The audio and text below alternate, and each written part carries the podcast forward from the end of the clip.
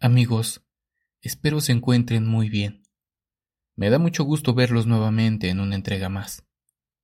Hoy hablaremos de brujas, morgues y relatos de terror que siguen perturbando nuestros sentidos. Si no te has suscrito, te invito a que lo hagas para no perderte ninguno de nuestros relatos de terror. Y también te recomiendo que actives la campanita para que te lleguen las notificaciones cuando subamos un nuevo relato. También puedes dejarnos tu comentario en la parte de abajo. Pues bien, pónganse cómodos y disfruten de estos relatos. Estás escuchando Oscuro Secreto. Tenía 19 años, quedé embarazada y mis padres me echaron de mi hogar, así que me mudé a una casa con mi novio. La casa le pertenecía a él, era de su madre, quien nos dejó vivir ahí sin problema. La primera tarde de la mudanza llevamos muchas cajas, bolsos y muebles. Los padres de mi novio nos ayudaron bastante. Un día buscando una prenda de ropa mía, me doy cuenta de que faltaban cosas. Una foto, algunos documentos y ropa interior.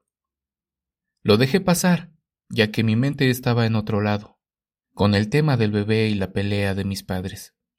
Una noche estaba en mi cama matrimonial, con el bebé en medio y mi pareja del otro extremo. Por lo regular siempre me duermo boca arriba, cuando de repente sentí que el cuerpo se me hundía en la cama mientras que caía en un abismo profundo y negro. Fue una experiencia horrible. Vi unos brazos escamosos agarrarme y que me arrastraban hacia el fondo. Pegué un grito que se escuchó en toda la cuadra. De ahí hasta la fecha, mi vida cambió para mal. Muertes de mascotas, hormigas en la cama, cosas que se rompían, feos olores en la casa. La gente que antes me quería, de a poco comenzaron a alejarse de mí. Por otro lado, mi hijo mayor veía unos duendes con orejas largas. Me decía que se sentaban en la cama. Él realmente sufría pánico y no quería dormir de noche. Tenía que mandarlo con su abuela. Una de las cosas más feas y asquerosas que me sucedieron en esa casa fue un día por la mañana, justo cuando mi esposo se iba a su trabajo. De pronto me di cuenta que en un costado estaba un muerto, con la cara podrida y empezó a hablarme y a decirme Perdón, me mandaron a molestarte. A todo el mundo le contaba lo que estábamos viviendo. Me decían lo mismo, que mi suegra era la culpable. Tengo una compañera que tiene un sexto sentido. Percibe energías y puede ver almas. Así que ella fue la que me empezó a ayudar en este tema. El primer día que entró a mi casa, le dieron ganas de vomitar. Ella me decía que hasta los muebles estaban infestados por algo malo. Mientras recorría la casa, se dirigió al patio. Después de unos minutos me dijo ¿Hay bebés aquí? Aquí han enterrado cosas. Cuando entró al comedor otra vez, se paró enfrente de la estufa de leña y le clavó la mirada a un solo objeto. Un pequeño robot de mi hijo el que le habían regalado para el Día del Niño. El juguete medía más o menos un metro de largo. El robot caminaba y encendía las luces. No sé qué hizo ella, pero lo miró fijo. Este juguete se encendió solo y la miró. El juguete emitió una risa burlesca con sonido como de duende. Yo me quedé estupefacta. Ella solo me dijo lo siguiente.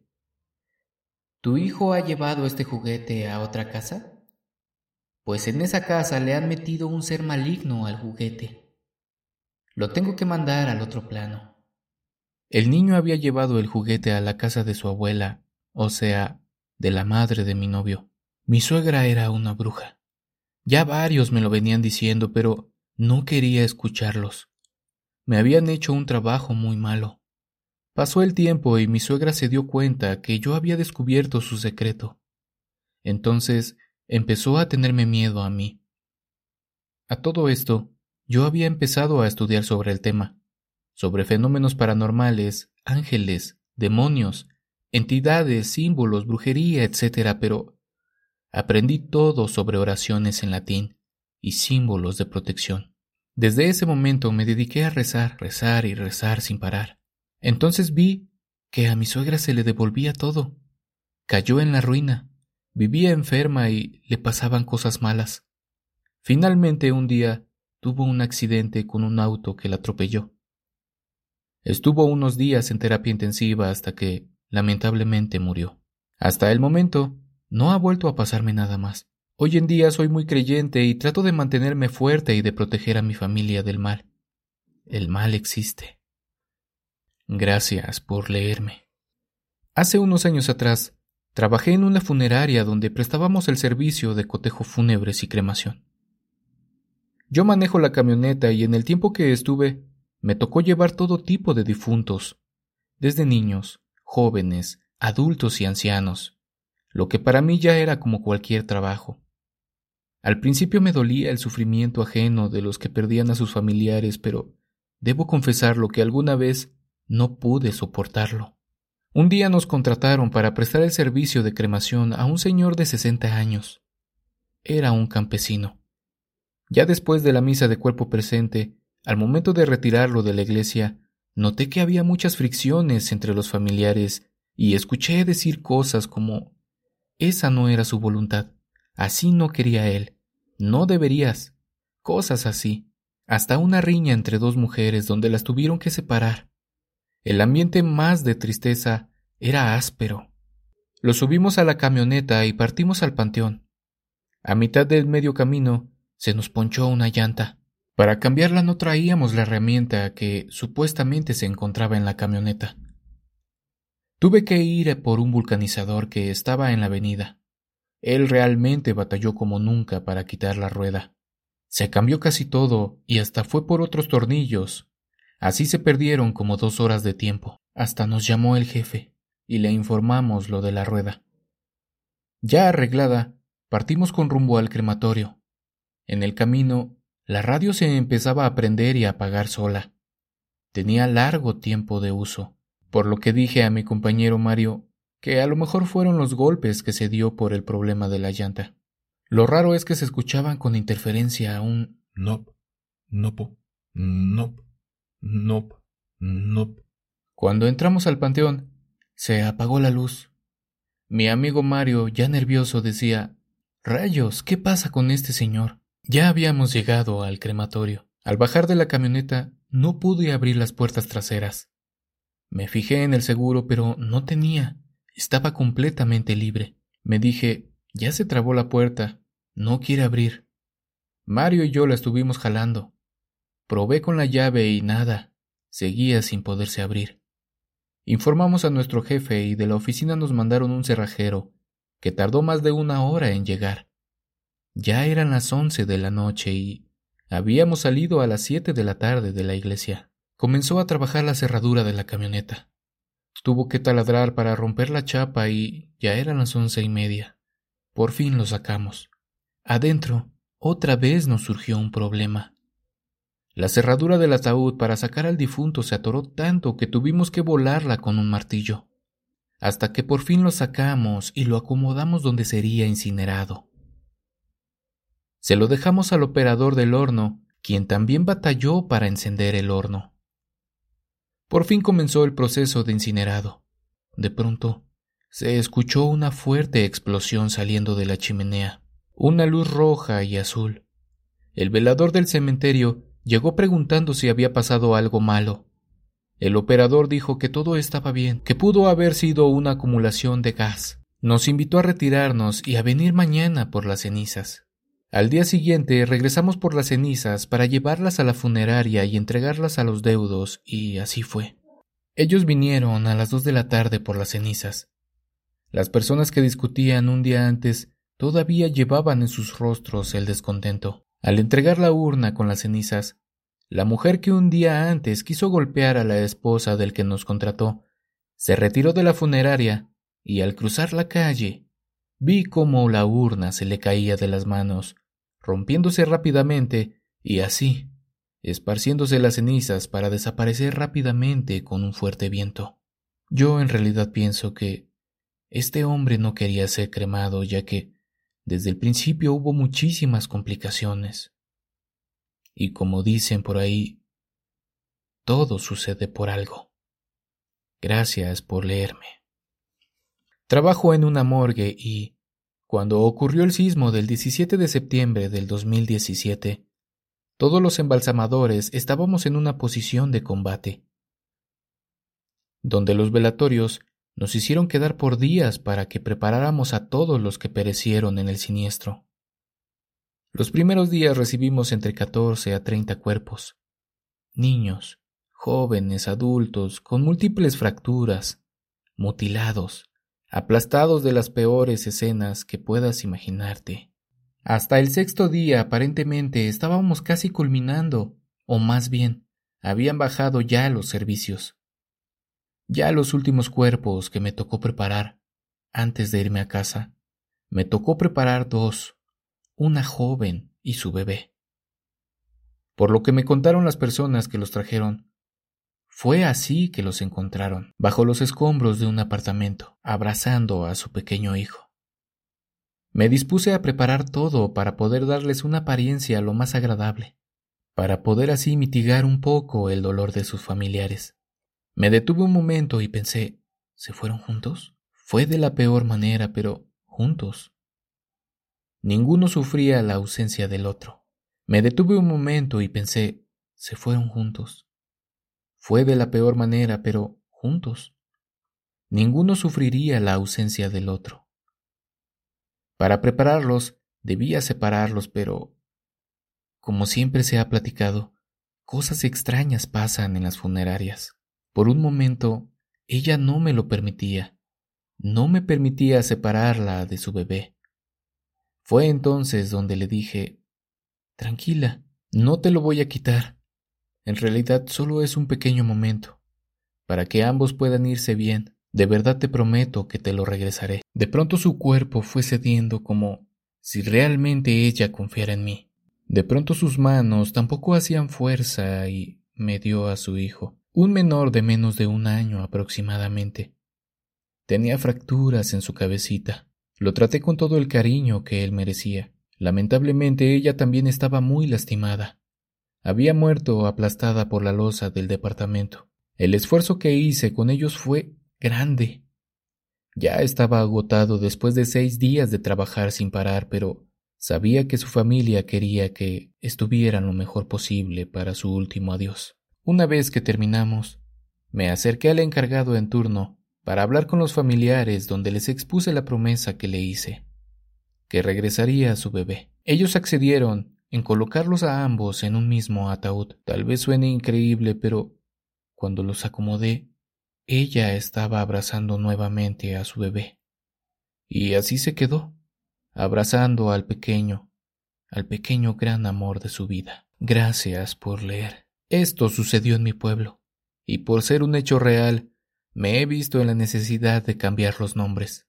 Hace unos treinta años atrás, llegó un sacerdote joven a nuestro pueblo querido. Como era de costumbre, en la misa del domingo lo iban a presentar. En esa época la gente tenía respeto y admiración a un servidor directo de Dios, como decían los mayores. Mi pueblo es muy creyente hasta el día de hoy. En esa época eran aún más. La fiesta mayor de nuestro patrono se celebra el primer mes del año, pero las vísperas son desde octubre. La fiesta mayor, como se la conoce, mueve mucho turismo, pues se atribuye a muchos milagros al santo patrono. Los sacerdotes que han pasado por este pueblo han manejado mucho dinero. Es por ello por lo que venir de párroco, duela a quien le duela, es un gran negocio para estos hombres que lucran en nombre de Dios venden la fe a los crédulos feligreses. Yo era niña aún cuando la noticia de un nuevo sacerdote recorría las calles del lugar. Con la iglesia a reventar, conocimos a este personaje, Mario Jaramillo, el nuevo padrecito del lugar, quien con mucha facilidad de palabra tocaba las fibras más sensibles de los fieles.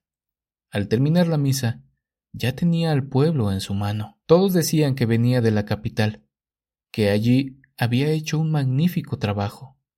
Su fuerte era la lucha por los derechos de las personas con necesidades especiales. Los parientes de dichas personas no podían estar más felices, pues, por fin decían, el padrecito Mario velaría por los enfermitos.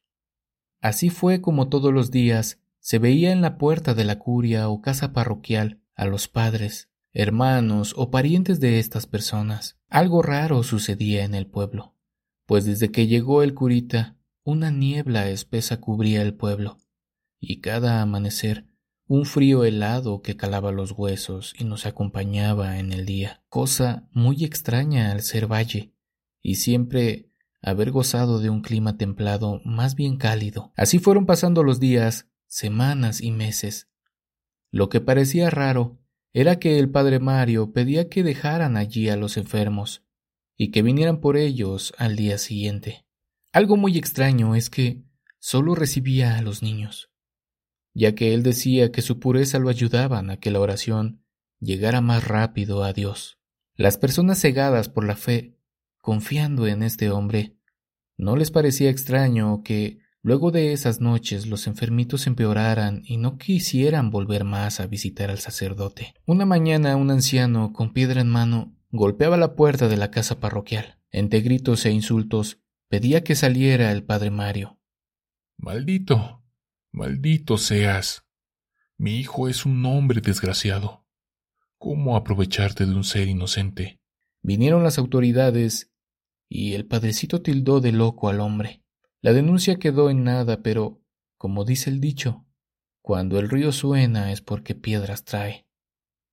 Poco a poco se comenzó a tomar una distancia en la iglesia. Pasó un poco de tiempo cuando un pájaro negro se posaba todos los días a las seis de la tarde en la iglesia. Sus graznidos duraban toda la noche y atemorizaban al pueblo, así que así comenzaron los malos augurios. Para esto el padrecito ya no recibía a nadie en la casa parroquial ya no daba ni misa.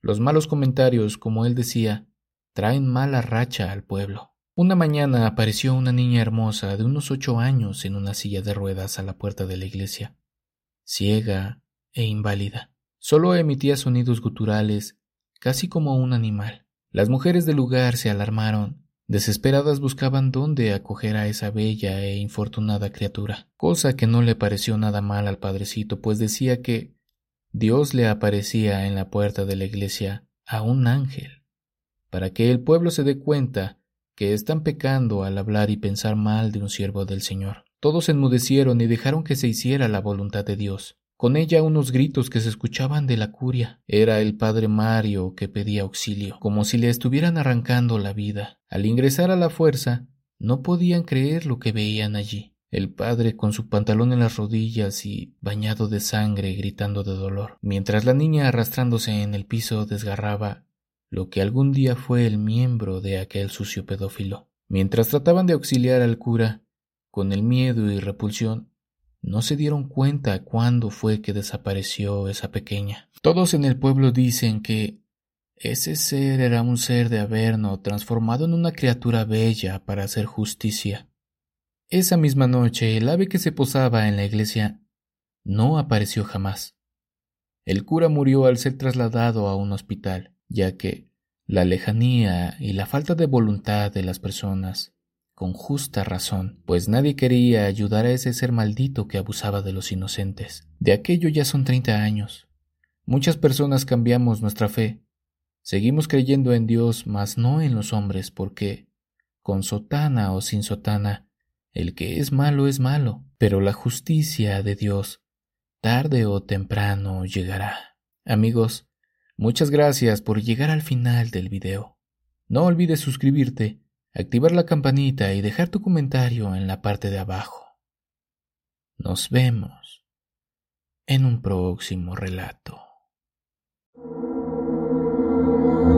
¿Quieres escuchar las historias de terror que más te gustan sin cortes comerciales? Puedes convertirte ahora en miembro de ACAST